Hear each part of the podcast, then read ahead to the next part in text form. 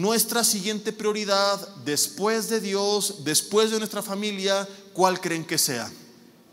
¿Eh? ¿Cuál?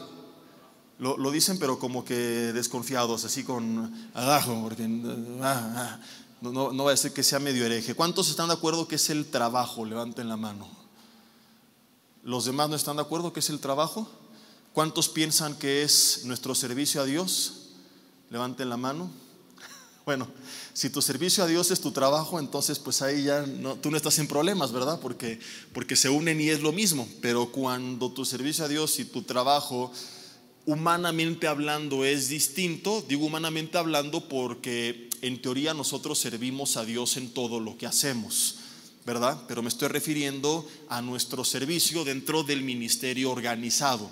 Porque si nos vamos así a, irnos bien ortodoxos a la Biblia, bueno, pues sí es mi servicio a Dios y eso es en todo lo que yo hago. Pero cuando entendemos la diferencia práctica entre nuestro servicio dentro del cuerpo de Cristo, en, una organización, en, en un ministerio específico y mi trabajo como mi chamba, es donde a veces la gente no ha entendido esto. La Biblia dice en segunda de Tesalonicenses, si me quieres acompañar, en el último capítulo, que si no mal recuerdo es el 3, algo bien interesante a partir el versículo, fíjense, vamos a ver desde el versículo 6, que viene subtitulado como el deber de trabajar, o sea, esa alabanza antigua de lunes, ¿te acuerdas de ella? No voy a trabajar, no es bíblica.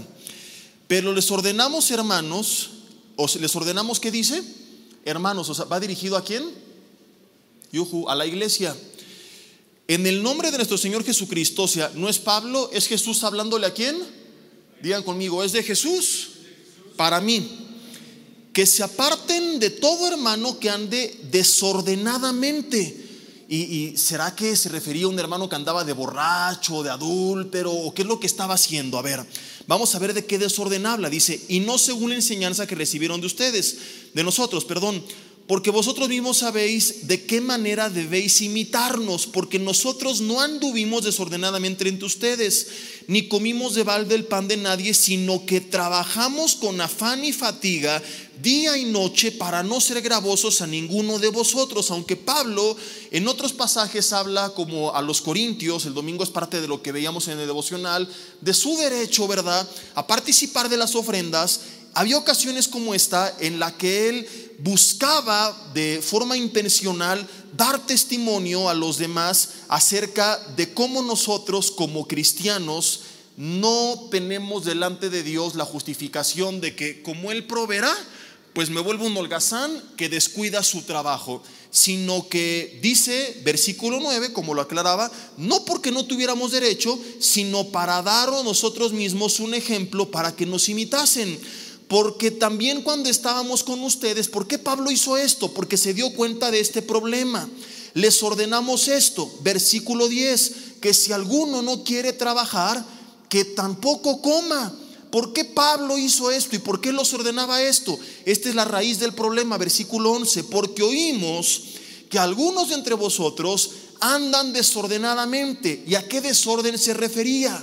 Pensamos a veces que el desorden solamente es en la parte moral, eh, en el cuidado de nuestra salud, pero no, dice, no trabajando en nada, sino entrometiéndose en lo ajeno a los tales mandamos y exhortamos por nuestro Señor Jesucristo que trabajando, como dice la Biblia, sosegadamente coman su propio pan.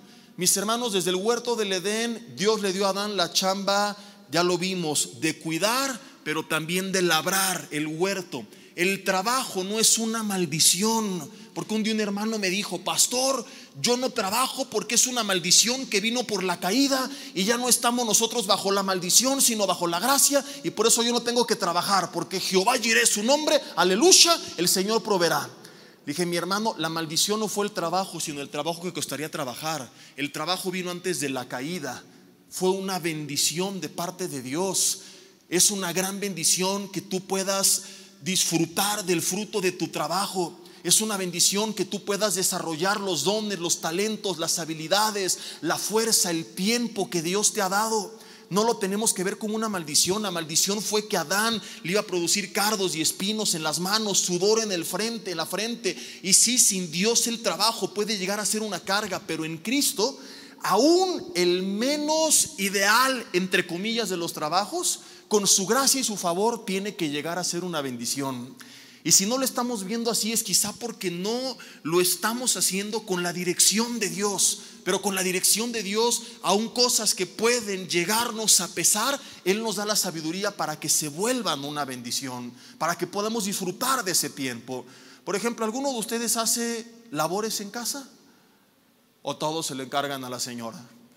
Gandallas, ¿verdad? Y, si tú lo ves encasillado en, en, el pesar de lo que eso implica, dices, ¿cómo me voy a desarrollar y deleitar en estar limpiando, barriendo y trapeando? Pero si, por ejemplo, tú en ese tiempo te pones unos audífonos y pones alabanzas y pones prédicas, te puedes dar cuenta de cómo ese tiempo puede ser de gran bendición para tu vida. Yo me acuerdo que hubo un tiempo antes de empezar a servir a Dios de tiempo completo que estaba en la oficina y, y, yo, y yo me quejaba en oración con Dios porque yo le decía, Señor, yo quisiera más tiempo para, para poder estudiar más tu palabra, etcétera, etcétera, etcétera.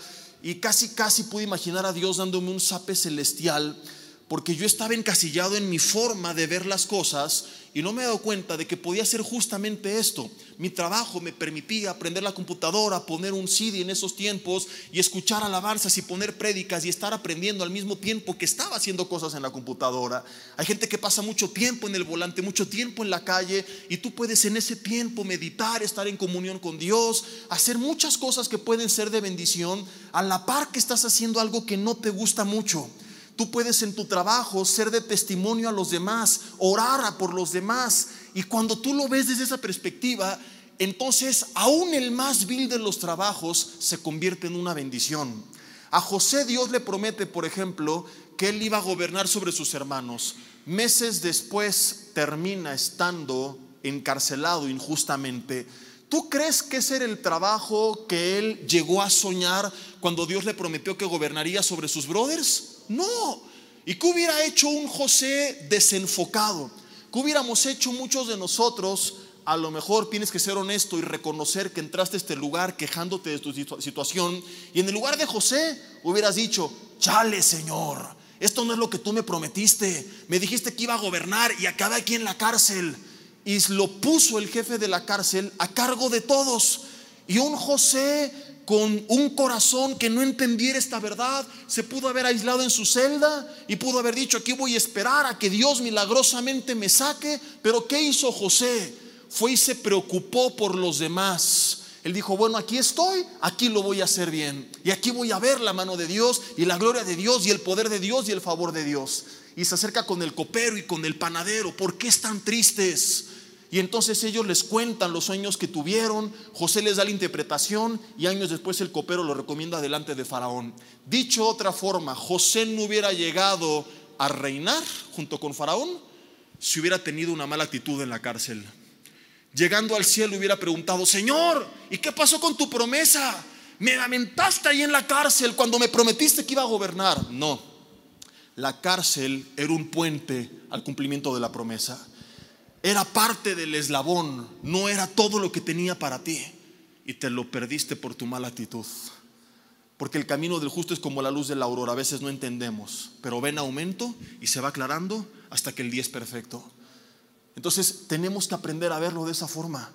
Y si hoy tú no lo disfrutas, si no es lo que quieres, pídele a Dios que te muestre de qué manera Él quiere glorificarse a través de tu vida en tu trabajo.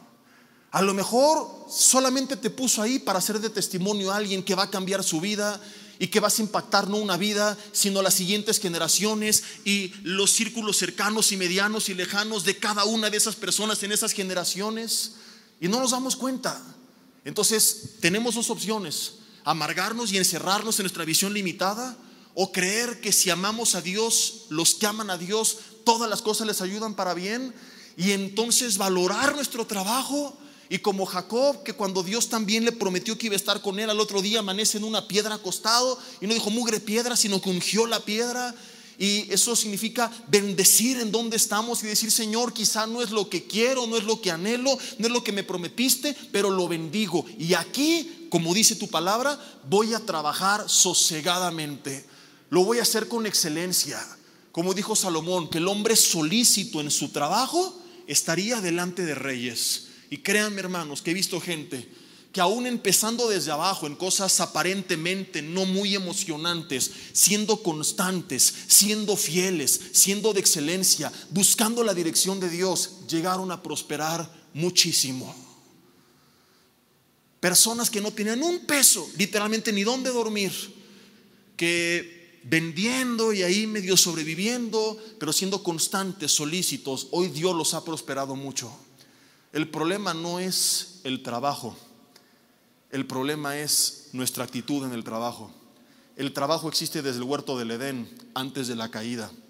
La maldición fue el trabajo que costaría trabajar, pero en Cristo, con su Espíritu Santo, con su bendición, con su presencia, aún te lo estoy demostrando, un hombre en la cárcel hizo de su trabajo una bendición y un puente, algo maravilloso que Dios tuvo para él después.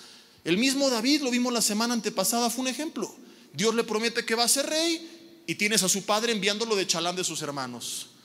Pero eso lo posicionó en el lugar y momento correcto para encontrarse con Goliat, donde inició, por así decirlo, su ministerio públicamente ante los ojos de los demás. Porque si David no va con sus hermanos, o Goliat esclaviza a Israel, o otro vence a Goliat y David nunca se hubiera dado a conocer. Toda la carrera públicamente de David empieza cuando él frente a los ojos de todo el ejército destruye al gigante, pero él no fue al lugar de la batalla a destruir al gigante, él fue al lugar de la batalla a servir a sus hermanos. Un hombre que recibe la promesa de ser rey trabajando de chalán de sus hermanos. Y aún así, él lo hizo. El trabajo es una bendición, sea cual sea. Pastor, mi trabajo implica mucho esfuerzo físico. Gloria a Dios que tiene la fuerza para desarrollarlo. Porque hay millonarios que darían su fortuna por tener tus fuerzas. Implica caminar.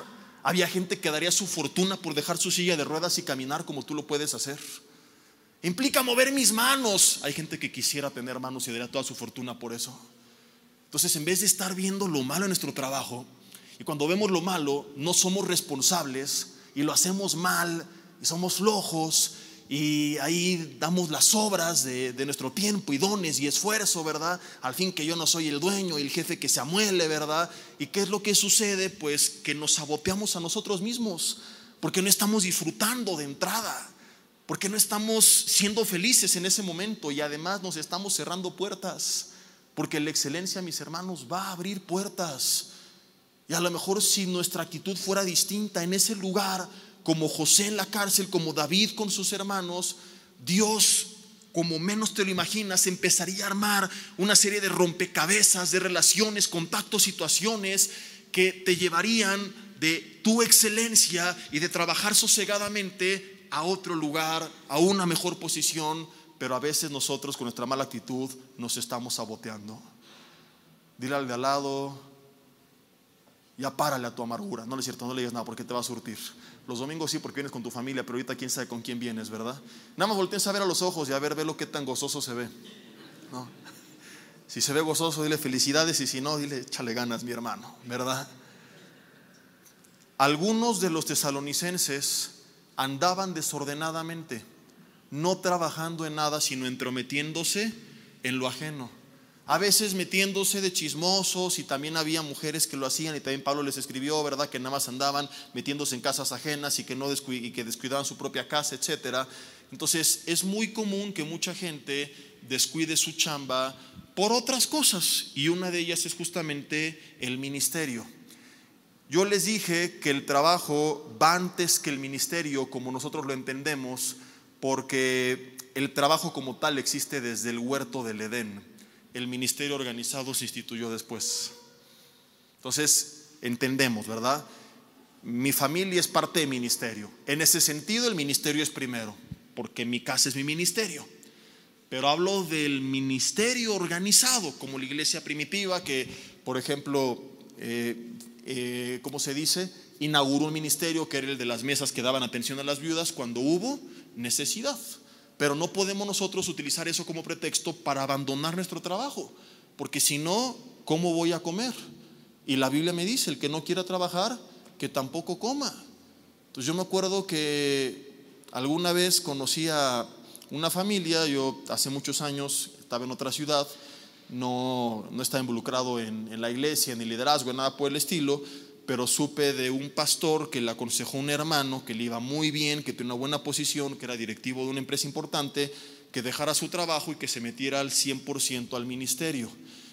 Y aquí podríamos hablar otro tema, ¿verdad? De cuándo es el momento adecuado para ejecutar el llamado si es que realmente existe, porque todos tenemos un llamado a servir a Dios, pero no todos tienen un llamado a servir a Dios de tiempo completo.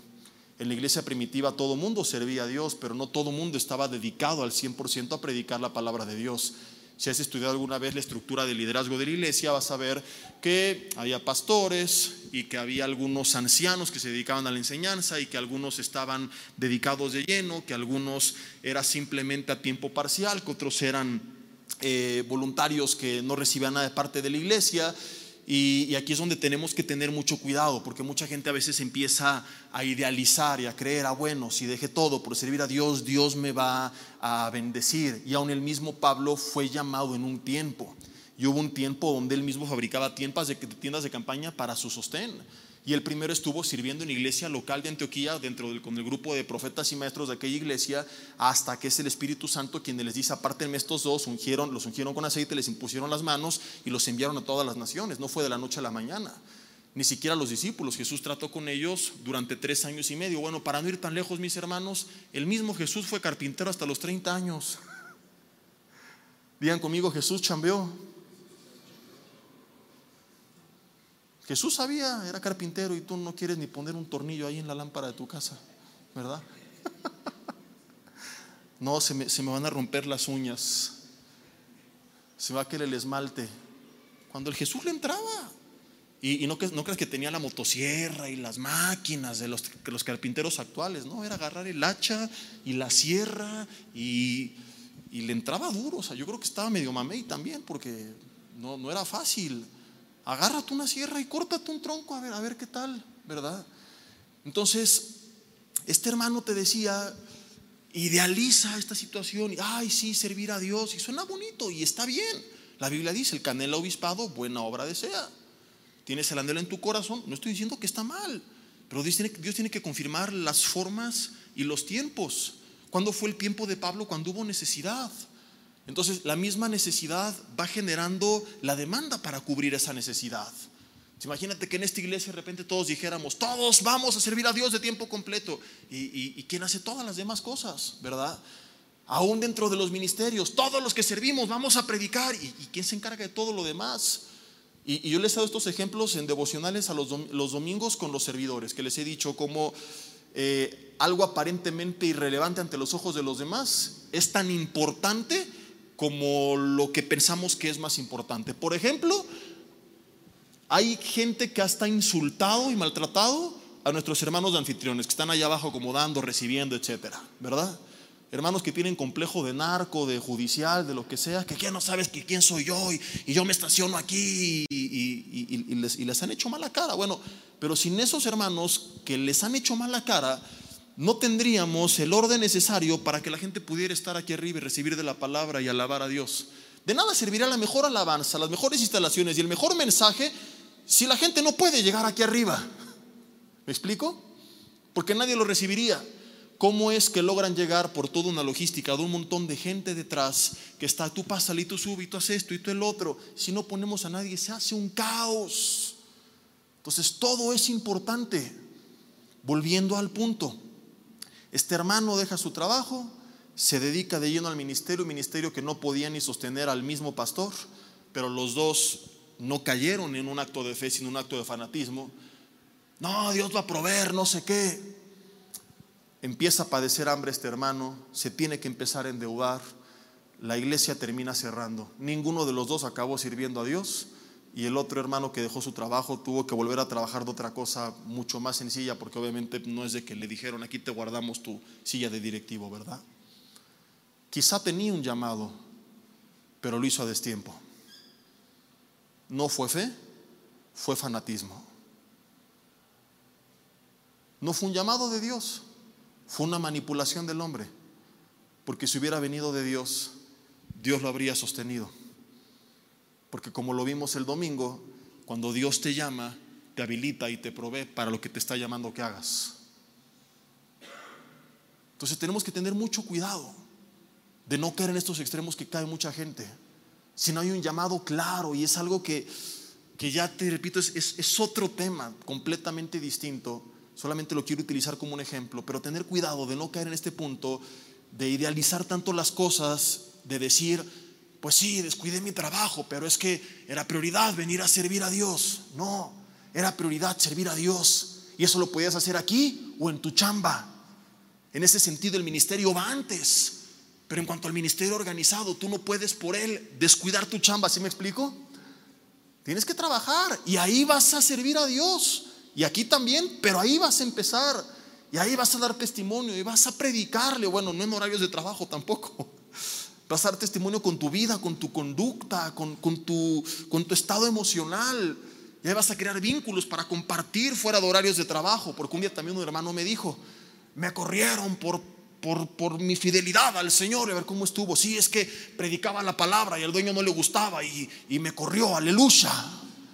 Le dije, no te corrió por tu fidelidad, te corrió por tranza. ¿Por qué, pastor? Pues porque te pagaban por trabajar, no por predicar y tú en horarios de chamba estabas predicando, no trabajando, yo también te hubiera corrido. en horarios de chamba, ve a chambear. Predica en horas de comida, predica fuera de horas de trabajo, no seas macana, invítalos a cenar, invítales un café, unos tacos a tus cuates y les predica lo que quieras. Pero el hermano se ponía literal en horario laboral a predicar, sacaba la Biblia, quería dar estudios y todo, lo acabaron corriendo de trabajo.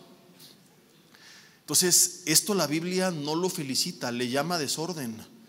Cuando alguien está entrometiéndose en otras cosas y no está haciendo lo que le ha mandado, la Biblia le habla como una persona desordenada. Y dice el 12, a los tales mandamos y exhortamos, dice, por nuestro Señor Jesucristo, que trabajando sosegadamente coman su propio pan. Ahora, teniendo cuidado de no caer en el mismo punto y esencia de nuestro mensaje, que por dedicarme tanto a mi trabajo, descuidé mi relación con Dios, descuidé mi familia, descuidé el templo del Espíritu Santo que es mi cuerpo, descuidé mi función dentro del cuerpo de Cristo, porque ahorita vamos para allá, el ministerio organizado también es importante y la Biblia habla de esto, ¿verdad?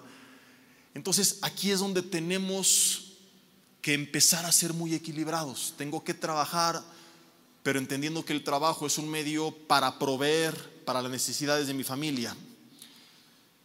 Y no puede sustituir aquellas necesidades que son tan o más importantes como las que provee el trabajo. Es un medio para proveer, no un sustituto de mi tiempo con mi familia. Entonces hay mucha gente que ya se va a otro extremo que ya no trabaja para proveer lo necesario, sino que ya está afanada, trabajando de más, en vez de bajarle un poquito para proveer algunas cosas que no era necesidad, que no estoy diciendo que son malas, pero que si tenerlas implica dejar de pasar tiempo con tu familia, no vale la pena. Les citaba la semana pasada este par de pasajes de Proverbios, creo que es el 24, si no le han todo Proverbios hasta que lo encuentren, o googleenlo, no, no es el tema de hoy, pero que decía que más vale una mesa donde hay un bocado seco y en paz que de buey engordado donde hay odio, que más vale una casa, una, mesa de legumbres donde hay amor que casa de provisiones llena de contiendas. No se está predicando mediocridad. Si puedes tener todo, la paz, el amor, las provisiones y al buey ese sobre la mesa, gloria a Dios. Dirá al de lado, ¿y tú por qué estás en la mesa? No, no es cierto. Pero si tener al buey y las provisiones implica perder la paz y traer contiendas, se elige primero la paz y el amor en casa. Entonces, hay gente que a lo mejor tendría que considerar el decir, voy a pagarle a alguien para que me apoye en mi negocio, aunque tenga que tener menos para mí. Voy a cerrar más temprano, voy a cerrar un día, aunque ese día no genere. Voy a hablar con el jefe para pedirle un día, porque no es sano que estén los siete días, aunque me lo descuenten. Pero voy a sembrar tiempo de calidad en mi familia, en mi relación con Dios y darle prioridad al amor, a la paz, que proveer todo y no tener ni el tiempo para disfrutarlo con la gente que más amas. Y parte de eso también lo veíamos la semana pasada. Entonces, estos ya son extremos que no son sanos, que mucha gente se jacta. Hay mucha gente millonaria, se la pasa viajando, trabajando, haciendo negocios y pues felicidades. Y Salomón decía, no les falta nada de lo que su alma desea, pero no tienen el don de parte de Dios para disfrutar lo que tienen. Eso es vanidad y mal doloroso. Dice Salomón, vi un mal muy común debajo del cielo. Un hombre que tuvo todo lo que quería, pero no le dieron sepultura. El día de su muerte estuvo tan ausente que ni se presentó su familia, porque ya hace mucho tiempo que no estaba. Ese día solamente su cuerpo desapareció de este planeta, pero ya su presencia hace mucho tiempo que ya no se notaba. Entonces, dice Salomón que el tal es peor que un abortivo, dando a entender que nunca vivió, que un bebé abortado vivió más que una persona que vio la vida de esta manera. Entonces, si dentro de la administración de tu tiempo te alcanza para prosperar muchísimo, gloria a Dios y qué bueno. No, no estamos satanizando eso.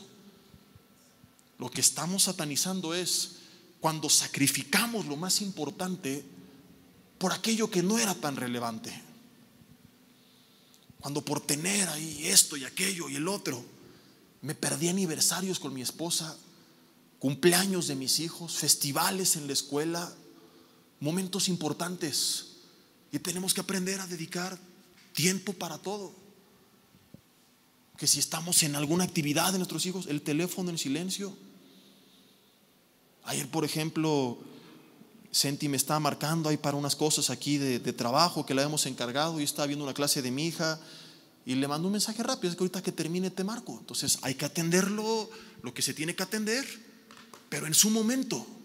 No me voy a salir y dejar a mi hija que estaba volteando constantemente a ver si le estaba viendo. Porque el otro se puede resolver y no pasa nada si le respondo una hora después. Pero una herida en el corazón de mi hija quizá me tome años. Cuidado con el ministerio, por lo mismo. Hay gente que descuida a su familia por dedicarse al ministerio. Y es, y es muy común que a veces hijos de pastores les cueste sanar porque llegaron a ver a la iglesia como la culpable de haberle arrebatado el tiempo con sus padres. Y durante algún tiempo, estadísticamente, muchos se apartan hasta que después ya se encuentran con el Señor, pero no lograron eh, diferenciar las cosas y, vieron a la iglesia como competencia. Y yo quiero que mi hija vea a la iglesia como una aliada de la familia, no como un enemigo de la familia. Y la semana pasada justamente terminé leyéndote primera Timoteo 3, donde uno de los requisitos para el canel obispado del griego episcopos, el que está a cargo de la iglesia, era que supiera gobernar bien su propia casa, porque el que no sabe cuidar su propia casa, ¿cómo cuidará la iglesia del Señor? Ahora, para gobernar yo tengo que estar, no puedo gobernar donde no estoy.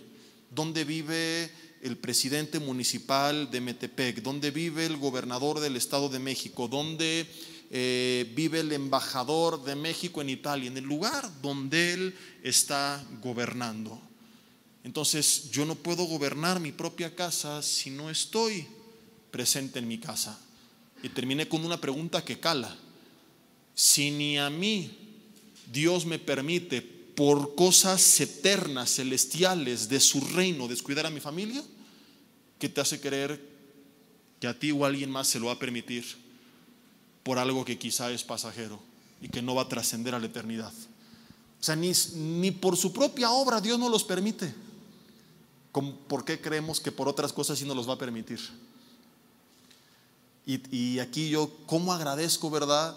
A muchos de nuestros pastores cuando nos casamos, Abby y yo, que nos dieron este consejo, que algunos fueron honestos, abrieron su corazón y dijeron, Jesse, yo cometí este error los primeros años, no lo repitas, cuida a tu familia.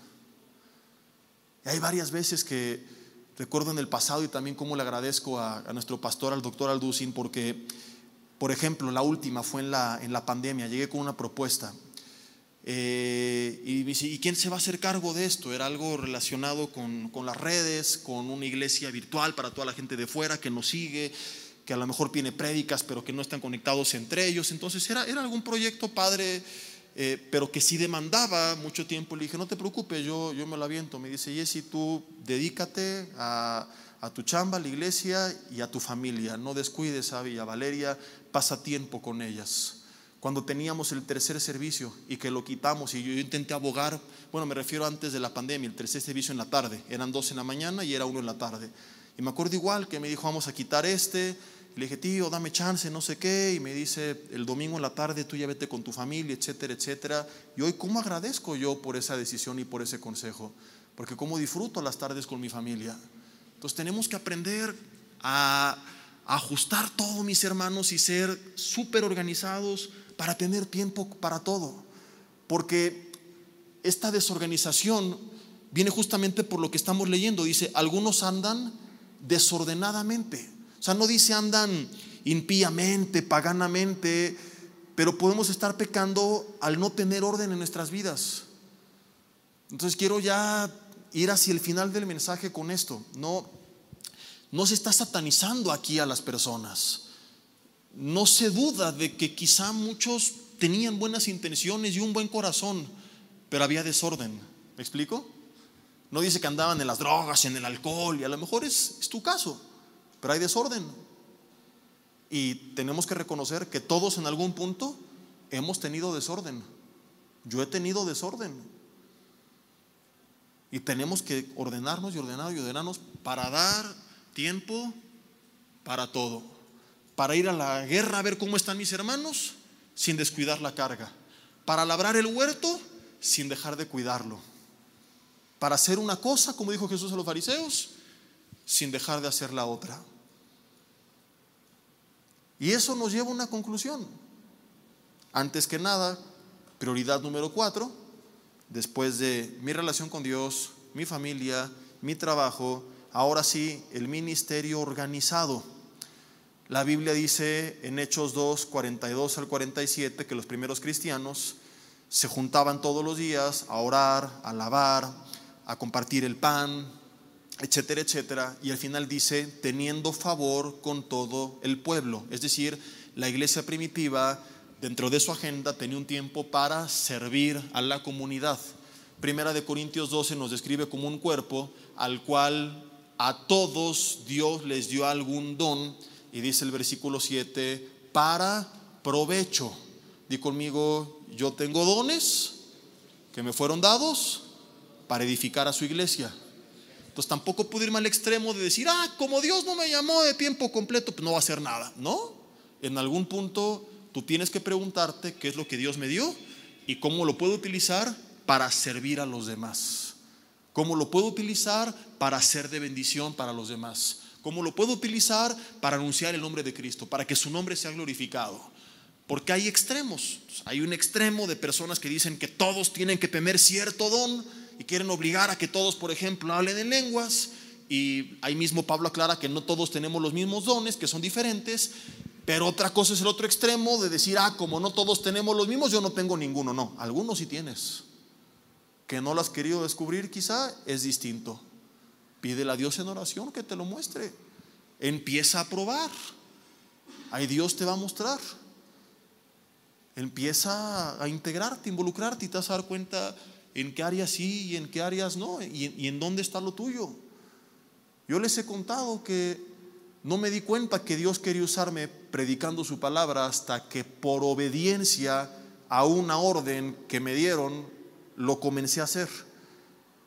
Si yo me quedo esperando a que un ángel se apareciera y me dijera, yo si tienes el llamado de enseñar, aleluya, nunca lo hubiera descubierto. Pero un día en la oficina donde grabábamos los CDs, bueno, en ese entonces eran los cassettes y los VHS, del doctor Alducin, yo trabajaba ahí y, y mi papá que estaba a cargo en esa oficina nos dijo a partir de la próxima semana todos van a dar un devocional los viernes, porque hubo un tiempo que los daba nada más eh, una o dos personas y de repente nos puso un rol y yo, yo realmente no lo sentí en mi corazón, lo hice en obediencia. Yo dije la primera vez, ¿cómo le voy a hacer si de toda la Biblia no hago un resumen de 10 minutos? Y toda una semana y preparando mi devocional, me acuerdo que fue un desastre, ¿verdad? que agarré a Noé y su arca chocó con la isla de Patmos, se bajó, platicó con Juan, de repente ahí apareció Elías, les llegó el apocalipsis, salió la, ballena, vomitó a Jonás y bueno, fue una mezcla ahí de toda la Biblia, pero Dios algo habló y tocó los corazones de los demás. Entonces me sentí emocionado de haber podido ser un instrumento de bendición, pero sobre todo me sentí bendecido porque Dios empezó a hablar a través de mis estudios a mi vida. Y hay estudios que yo nunca compartí, pero que se me quedaron en el corazón y que empezaron a marcar ciertas bases y convicciones que perdurarían para el resto de mi vida, pero que nunca lo hubiera descubierto si no lo hubiera hecho. Entonces, cada que tengas oportunidad, no te niegues. Cada que, que veas que se presenta una oportunidad, no dudes que, que de alguna forma el Señor te está hablando a que a través de ese medio tú seas de bendición. Oye, que tal día hay necesidad y el grupo de evangelismo a tal lugar y ay, pero yo no tengo pues, mucha facilidad de hablar, pero, pero tienes ese día, ese tiempo. A lo mejor Dios te está llamando y te está resistiendo. Que hay necesidad en tal ministerio para esto, inténtalo. Lo peor que puede pasar, pues es que, como David, cuando se puso la armadura de Saúl, se dio cuenta que no podía, la desechó y agarró la onda. Entonces, hay cosas en las que no perdemos nada intentando. Pídele a Dios en oración que empiece a poner esa carga, que empiece a darte ideas, que empiece a darte dirección, teniendo cuidado de no meterte tanto que descuides lo demás, pero sin hacerte pato y utilizar lo otro como pretexto para no hacer nada. ¿Tienes poco tiempo en Cristo? Esto quizá todavía no es para ti. Ahorita tu prioridad es recibir, alimentarte, fortalecerte, porque si te enfocas en dar, hay dos peligros. Número uno, que involucres todo tu tiempo en dar y dejes de recibir. Entonces es cuando mucha gente cae. Y el otro, que quizá al empezar a dar, sufras lo que más adelante vas a sufrir, decepciones, traiciones, chismes, etcétera, que hay de la mano a veces en el ministerio. Y si no estabas fuerte, va a terminar siendo contraproducente. Que el enemigo te agarre débil. Entonces, si tienes poco tiempo, tu prioridad es seguir recibiendo y la Biblia nos compara como bebés, niños, adultos espirituales y el bebé primero solamente come y el adulto es el que empieza a alimentar a los demás. Entonces, si eres bebé figuradamente en Cristo, tu prioridad es comer, alimentarte, pero en cuanto empieces a recibir, pues no te hagas pato, mi hermano. Hubo un grupo de cristianos en la iglesia en la carta a los hebreos que se les dice que debiendo ser ya maestros, tenían necesidad de recibir los primeros rudimentos otra vez, porque nunca ejercitaron el uso de los sentidos. Y esa hay gente que pasa años, tomó el ITI, la maestría, el doctorado, etcétera, pero nunca sirvieron en nada, ni le enseñaron a nadie, y todo se les olvidó. Y vuelven otra vez al principio. Y por último, si logré organizar mi vida de tal forma que en mis 24 horas tuve tiempo para Dios, para mi familia, los casados, para tu esposo y para tus hijos y todos los demás, para tu trabajo y para servir a Dios. Y todavía te sobró tiempo para echarte una serie en la noche en Netflix. Felicidades. Y te sobró tiempo para X hobby actividad, para ver al América ganarle al Toluca este año, amén por la palabra profética. ¿Cuántos la reciben? Gloria a Dios. Pero si no te sobró el tiempo, entiende que hay ciertas actividades que no es que sean malas en sí mismas, sino que está mal ponerlas antes de aquello que sí era prioridad. No estoy hablando de esto con actividades que involucran tu salud física, el ejercicio. Esto no va en el quinto lugar. Esto va paralelo a todos los puntos. Porque si no estás sano, ¿cómo sirves a Dios? ¿Cómo pasas tiempo con tu familia? ¿Cómo trabajas? y cómo buscas al Señor. Si te mueres, ¿cómo haces todo lo demás? Entonces, este es otro tema. Un cristiano tiene que, de una u otra forma, organizarse para cuidar su templo, que el, el templo del Espíritu, que es nuestro cuerpo, y esto va paralelo a todo lo demás. Estoy hablando de hobbies que no son indispensables para tu salud. A mí me gusta ver películas, a mí me gusta ir al cine, a mí me gustan las series pero tengo muy, poco tiempo para ellas.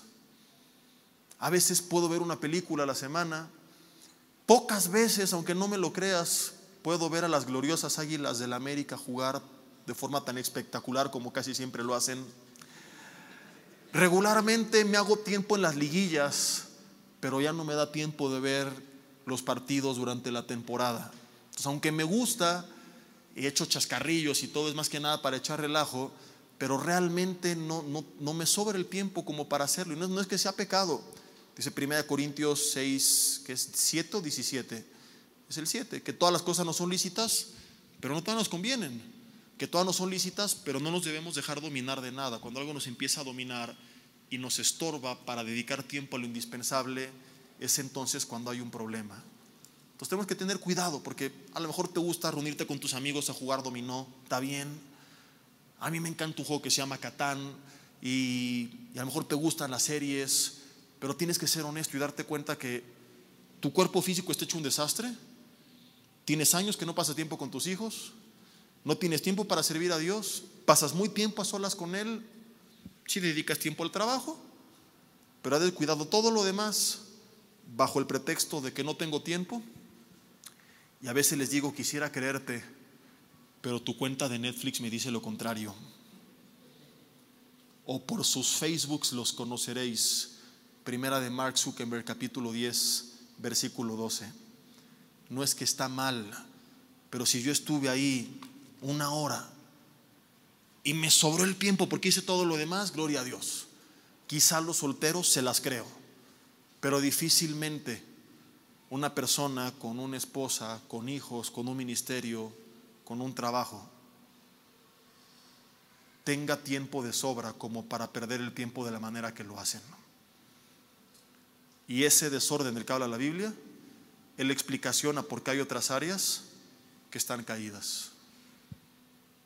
Familia, salud, ministerio, trabajo, descuidados por dar tiempo a cosas que no eran en sí mismas pecado pero que no eran ni indispensables, ni urgentes, ni importantes, que iban hasta la cuarta y última categoría, los extras.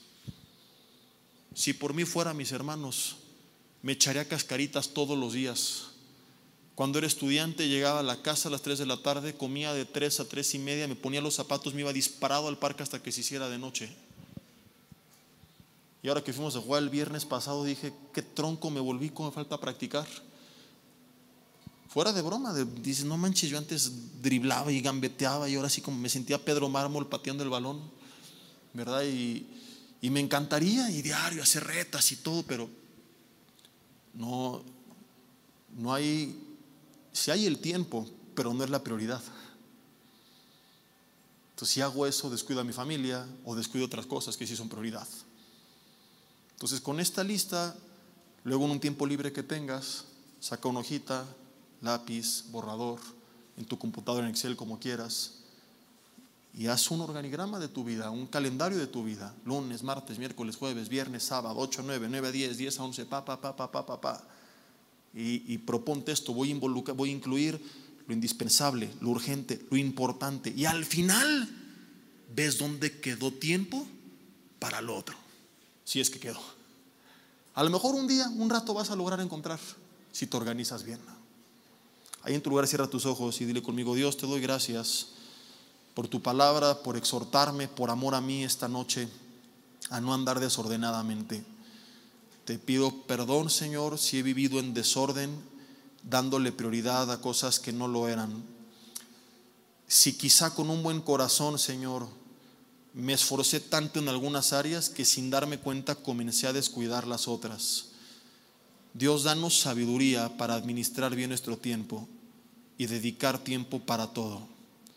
Danos sabiduría, Señor, danos dirección, guíanos, Espíritu Santo de Dios, para poder estar cada día en tu presencia, sin descuidar nuestra familia, trabajando sosegadamente, a la par que buscamos de qué manera te podemos servir mientras en toda esta línea de actividades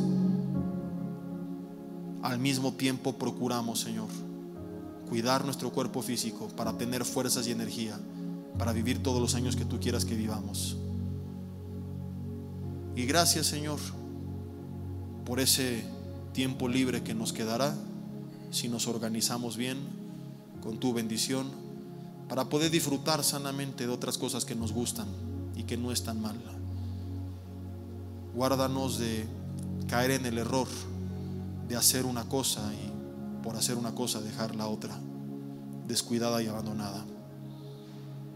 Guárdanos de ser como los tesalonicenses y ayúdanos como lo oramos al principio, Señor, a enderezar aún los caminos que están torcidos. En el nombre de Cristo Jesús. Amén.